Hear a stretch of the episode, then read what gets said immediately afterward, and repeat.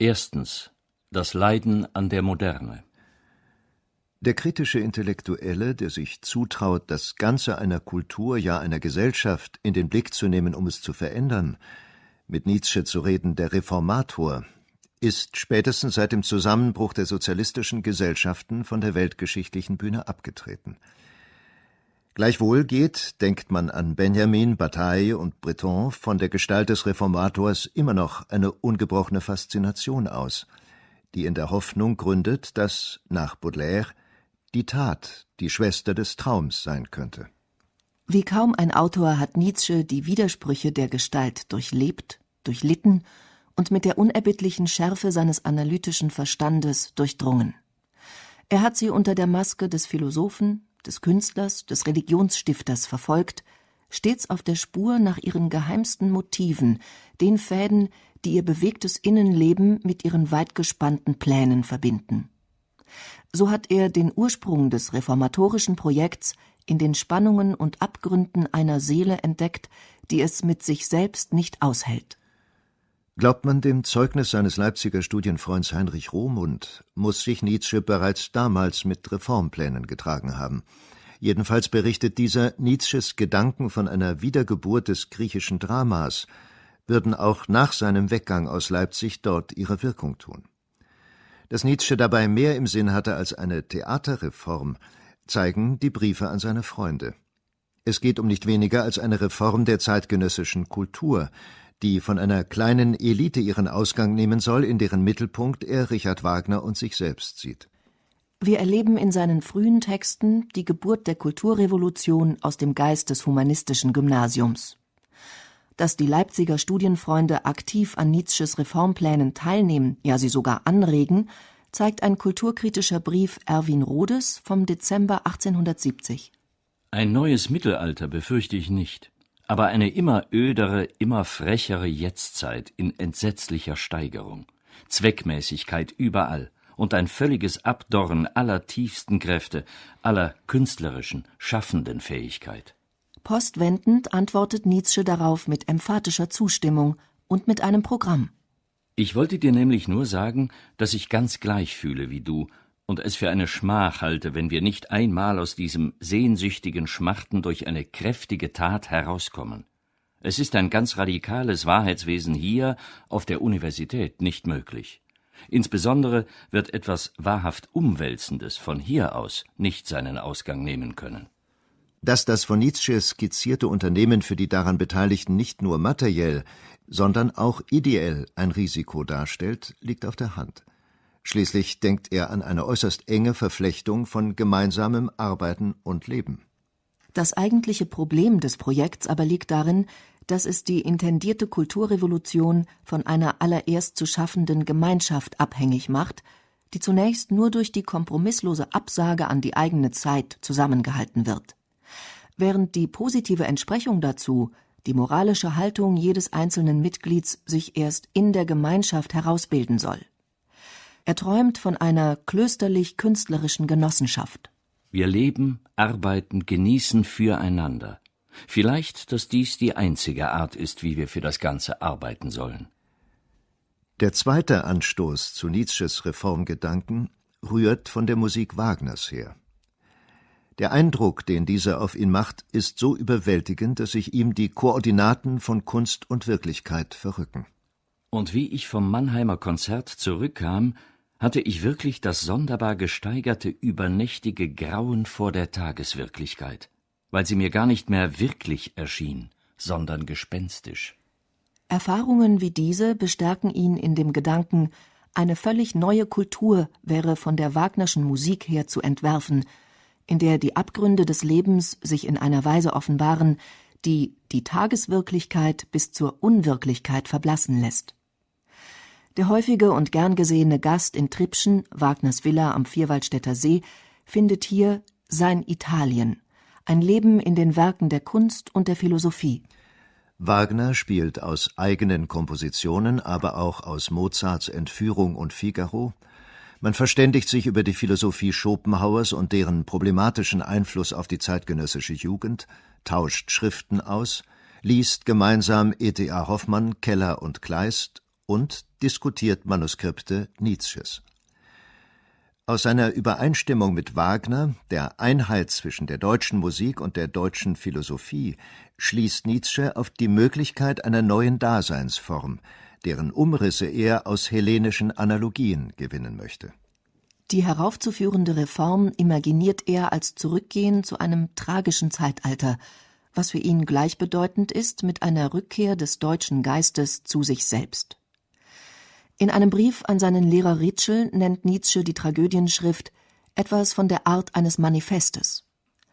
Da er als Zielvorstellung aber die Rückwendung zu den mythischen Quellen des deutschen Geistes und des deutschen Wesens vor Augen hat, vermag er keine Anweisungen zu geben, wie das anvisierte Ziel zu erreichen wäre. Denn mit jeder Handlungsmaxime würde er die Adressaten seiner Botschaft, die er bezeichnenderweise als meine Freunde anspricht, nur noch mehr in die Welt einer pragmatischen Rationalität verstricken, aus der er sie doch gerade herausführen möchte. Es geht ihm nicht darum, durch Argumente zu überzeugen, sondern vielmehr darum, in eine Geisteshaltung einzustimmen. Glaube niemand, dass der deutsche Geist seine mythische Heimat auf ewig verloren habe. Eines Tages wird er sich wach finden, in aller Morgenfrische eines ungeheuren Schlafes. Dann wird er den Drachen töten, die tückischen Zwerge vernichten und Brünnhilde erwecken.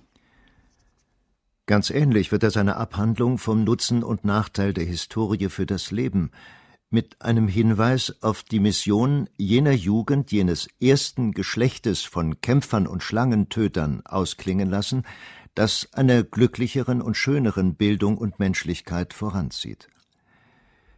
Wie später gegen Ende des Jahrhunderts allgemein wird hier das Stichwort Jugend zum Signal eines Aufbruchs, der sich selbst zum einzigen Inhalt hat.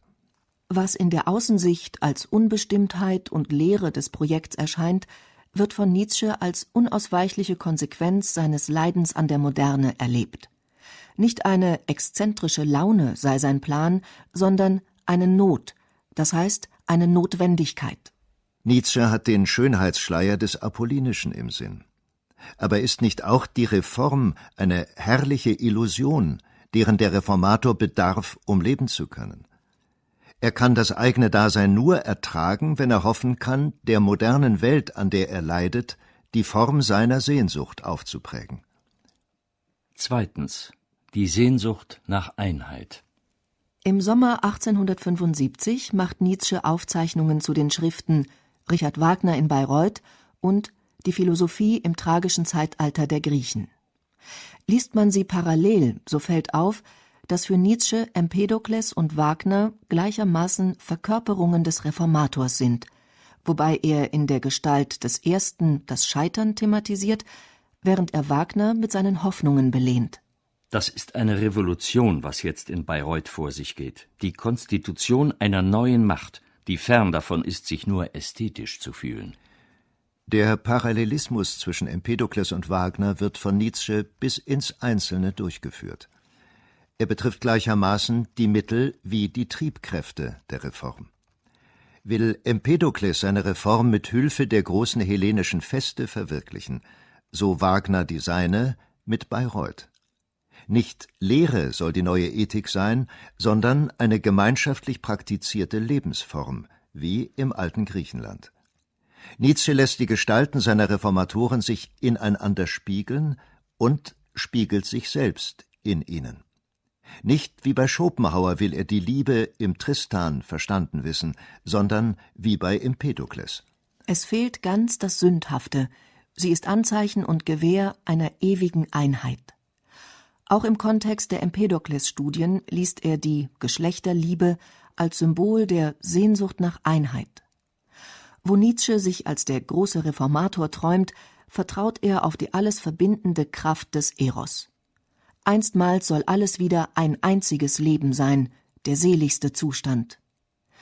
Die Sehnsucht nach Einheit ist bei Nietzsche so stark, weil er die sogenannte Urentzweiung an sich selbst mit so ungeheurer Intensität erfährt. Im Schlussabsatz seiner Schrift Vom Nutzen und Nachteil der Historie für das Leben hat Nietzsche der Kultur seiner Zeit, die nur noch Dekoration des Lebens ist, einen griechischen Begriff der Kultur entgegengesetzt. Der Begriff der Kultur als einer neuen und verbesserten Physis, ohne Innen und Außen, ohne Verstellung und Konvention, der Kultur als einer Einheit zwischen Leben, Denken, Scheinen und Wollen. Wie Nietzsche die Kultur nicht der Natur entgegensetzt, so auch nicht dem Leben und dem Wollen. Sie gilt ihm überhaupt nicht als eigenständiger, von der Lebenspraxis abgehobener Bereich. Vielmehr besteht sie gerade in der Übereinstimmung der verschiedenen Sphären des Daseins. Nietzsche hat die Einheit aller Bereiche des Lebens mit dem Begriff des Dionysischen zu sichern versucht, den er zugleich als lebensweltliche und als ästhetische Kategorie verwendet. Dass die Klüfte zwischen Mensch und Mensch einem übermächtigen Einheitsgefühle weichen, ist ihm zufolge die Wirkung der dionysischen Tragödie wie überhaupt die dionysische Weltbetrachtung die Grunderkenntnis von der Einheit alles Vorhandenen vermittelt. Freilich gibt es in der Tragödienschrift auch Sätze, in denen Nietzsche auf der Reinheit der ästhetischen Sphäre besteht, nämlich dort, wo es ihm darum zu tun ist, die immer wieder behauptete moralische Wirkung der Tragödie zugunsten der ästhetischen Lust als nebensächliches Moment darzustellen zu diesen Formulierungen wird er durch den für die Schrift konstitutiven Gedanken gedrängt, dass nur als ästhetisches Phänomen das Dasein und die Welt gerechtfertigt erscheint. In der Tat kann es eine ästhetische Rechtfertigung der Welt nur geben, wenn das Ästhetische als eigene Sphäre gesetzt ist. In Nietzsches Schrift stehen zwei unterschiedliche Konzeptionen des Ästhetischen nebeneinander – je nachdem, ob er dem Gedanken der ästhetischen Rechtfertigung des Daseins folgt oder der Sehnsucht nach einer Einheit, welche die Trennungsprozesse der Moderne überwindet. Das subjektive Bestreben, die verlorene Einheit wiederherzustellen, vermag nichts gegen die objektive Bewegung des Zerfalls. Fast scheint es, als wäre es die Kraft, die das Zerfallen bewirkt. Nietzsche skizziert zwar keine Logik des Zerfalls, ein Konzept, das bei Adorno auftaucht, ohne dass er es je ausgefüllt hätte, aber eine Energetik.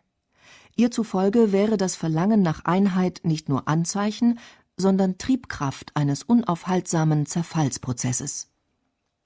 Drittens. Der misslungene Reformator. Nietzsches lebhaftes, über Jahre anhaltendes Interesse für die Vorsokratiker ist eines an den Gestalten dieser Philosophen, die er unter dem Gesichtspunkt der Identität von Leben und Philosophie betrachtet. Er hat dabei ein Philosophieren im Sinn, das nicht, wie das moderne, politisch und polizeilich auf den gelehrten Anschein beschränkt bleibt, wie es heißt, sondern mit einer beispielhaft wirkenden Lebensform zusammenfällt. Um sie als Ganzheiten zu verstehen, muss man in jedem von ihnen den Versuch und Ansatz zum griechischen Reformator erkennen. Sie sollten vorhergehen wie eine Morgenröte vor der Sonne. Aber die Sonne kam nicht, der Reformator misslang. So blieb die Morgenröte fast nur eine gespenstische Erscheinung. Nietzsche geht es um etwas anderes als um ein Stück Philosophiegeschichte, nämlich um die Möglichkeit einer Reformation in seiner Zeit. Dabei dürfte er das gespenstisch Unwirkliche auch der eigenen Bemühungen gespürt haben, das ihn 1888 fast in den Wahnsinn treibt. Besonders von Empedokles spricht er mit einer Anteilnahme, als habe er sich mit diesem Mann identifiziert, der im fünften Jahrhundert vor Christus in Agrigent als Arzt, Wissenschaftler, religiöser Reformer und Priesterkönig gewirkt hat. An Empedokles kann man nie ohne tiefe Trauer denken. Er war dem Bilde jenes Reformators am ähnlichsten.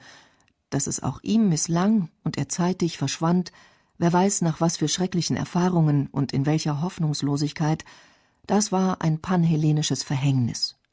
Seine Seele hatte mehr Mitleiden als irgendeine griechische Seele.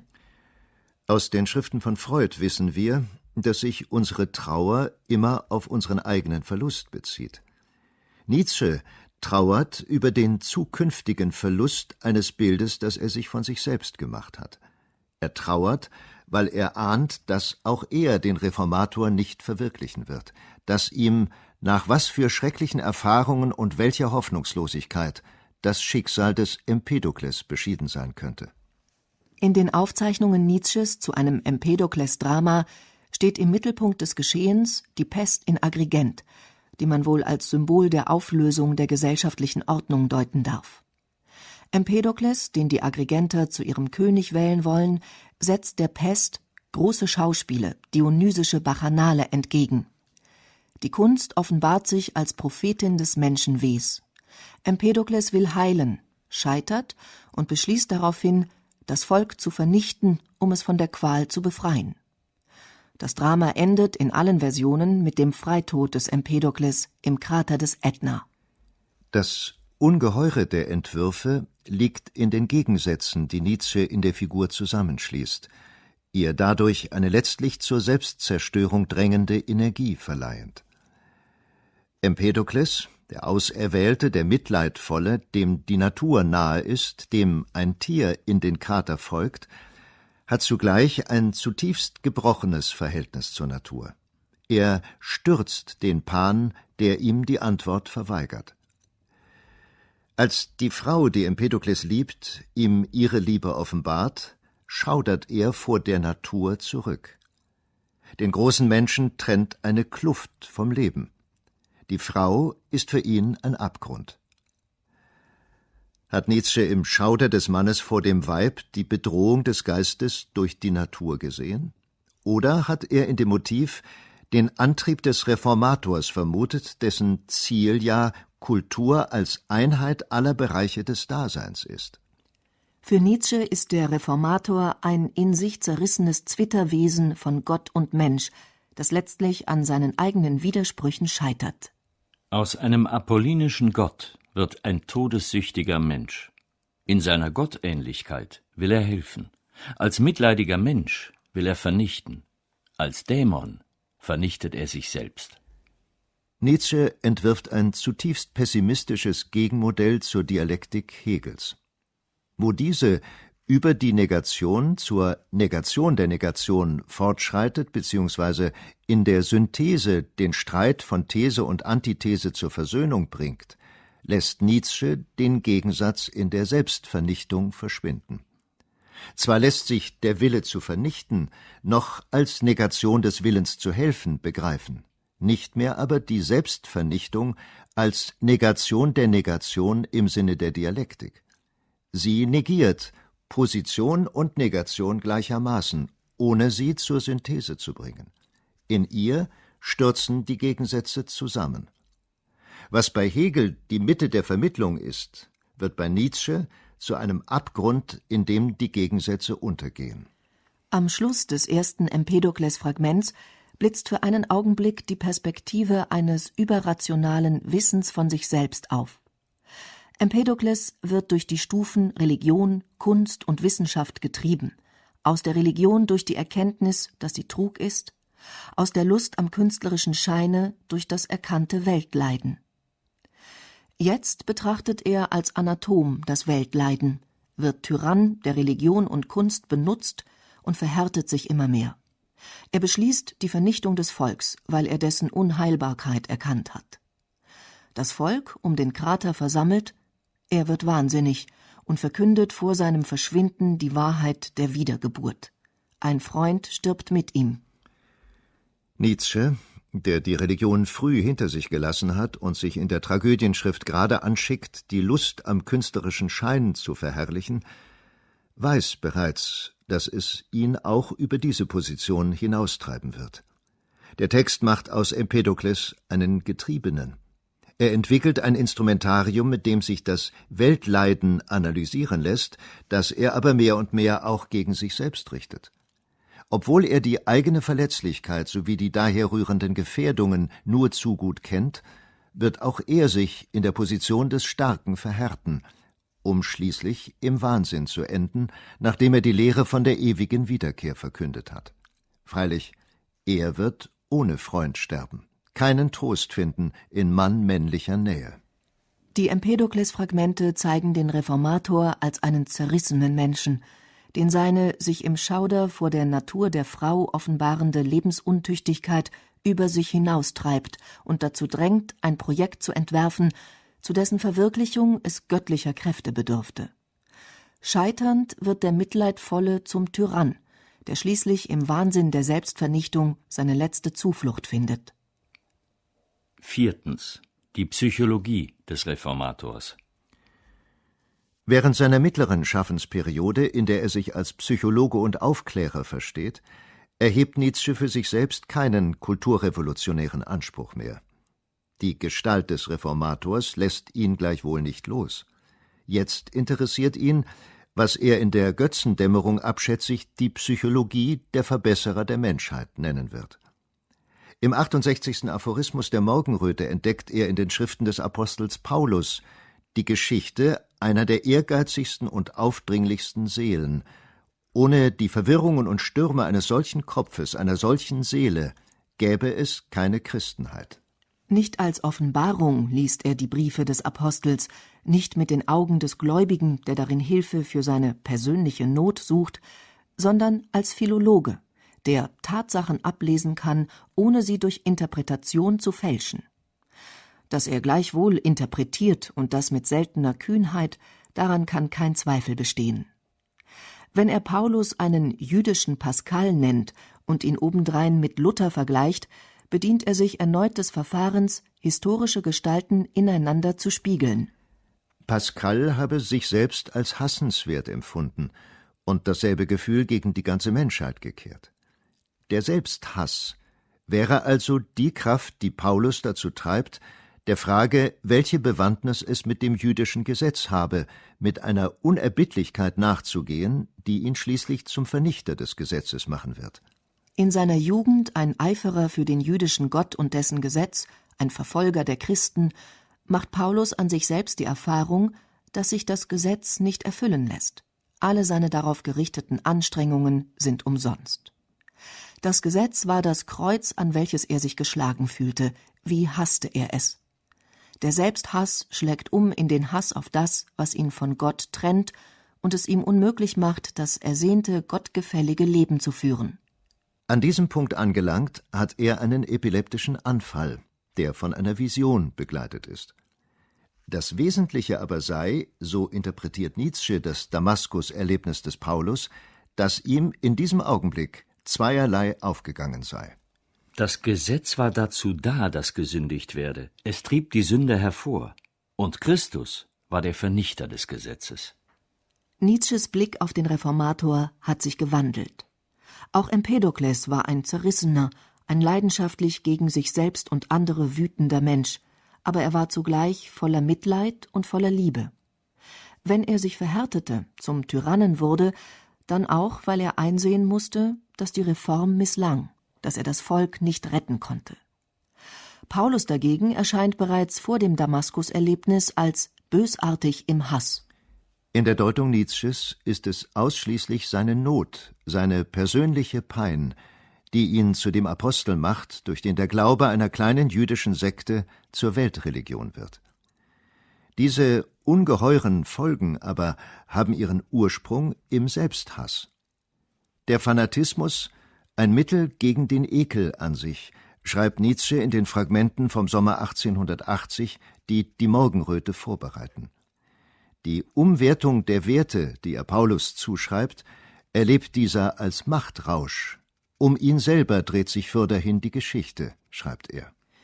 Im Antichrist, einer der drei im Jahre vor seinem Zusammenbruch in großer Hast niedergeschriebenen Schriften, kommt Nietzsche auf den Apostel Paulus zurück. Erneut hat sich sein Blickwinkel gewandelt. Es geht nicht mehr darum, den Reformator aus seiner psychischen Dynamik heraus zu verstehen, sondern ihn verächtlich zu machen, um dadurch dem Christentum seine Legitimationsgrundlage zu entziehen. Nietzsche will jetzt selbst eine Umwertung der Werte herbeiführen, und das heißt, zunächst einmal die alten Werte zerschlagen. Die Radikalität der Kritik am Reformator lässt das eigene Reformprojekt eigentümlich unberührt. Während jene immer schriller wird, imaginiert Nietzsche sich als Umwerter aller Werte, der, nachdem er das Christentum vernichtet hat, den Gesetzen des Lebens wieder zu ihrem Recht verhilft.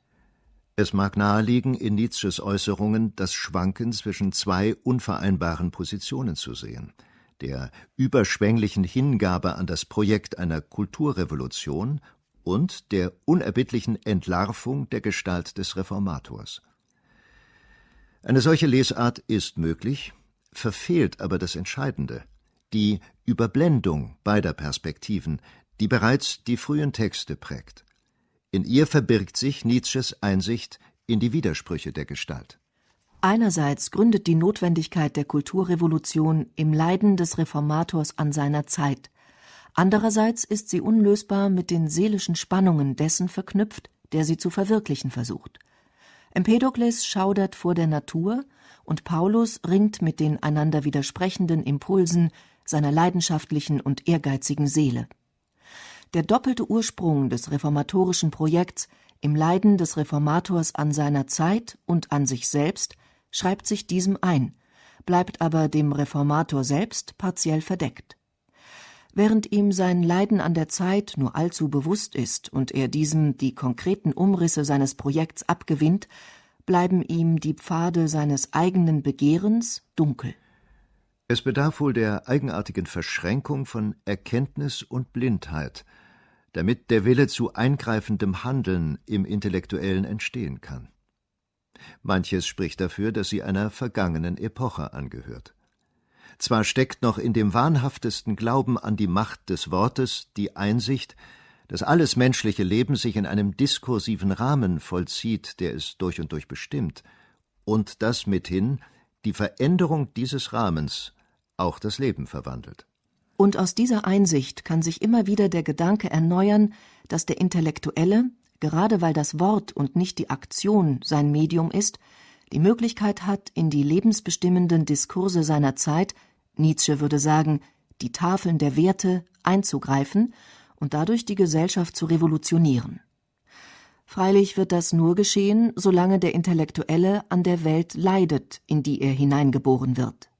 Fällt dieses Leiden aus, erlebt er sich nicht mehr als menschgewordene Dissonanz, entfällt der Impuls, der den Reformator zum Handeln drängt, aber auch dessen Blindheit gegenüber dem eigenen Begehren. In einer Gesellschaft, in der die Durchsetzung der eigenen Interessen die legitime Grundlage jeden Handelns ist, unterliegt der Wille zur Macht keinen Tabus mehr. An die Stelle des Reformators, der sich stets am Abgrund des Scheiterns bewegt, tritt ein neuer Typus des Intellektuellen, der, seine Möglichkeiten kontrolliert und strategisch einsetzend, die eigene Diskursmacht als Ziel verfolgt und seine Äußerungen, die durchaus engagiert sein können, letztlich danach ausrichtet, ob sie sein Ziel befördern oder ihm abträglich sind. Der Reformator mit seinem Überschwang und seiner charakteristischen Blindheit gehört einer hinter uns liegenden Epoche der Moderne an, die mit Rousseau begann und mit Adorno endete. Sartre ist bereits eine Figur des Übergangs, er leidet nicht mehr an seiner Zeit. Wenn vom Reformator etwas in unsere ganz andere Zeit hinüberwirkt, so ist es paradoxerweise sein Scheitern, das zu ihm gehört wie auf den Bildern der Heiligen ihre Attribute. Ein Scheitern, das er in seinen luzidesten Augenblicken als sein Schicksal vor sich sieht und dem er sein Trotzdem entgegensetzt, in der Hoffnung, ja in der Gewissheit, dass es ein gutes Leben geben müsste, hier und jetzt.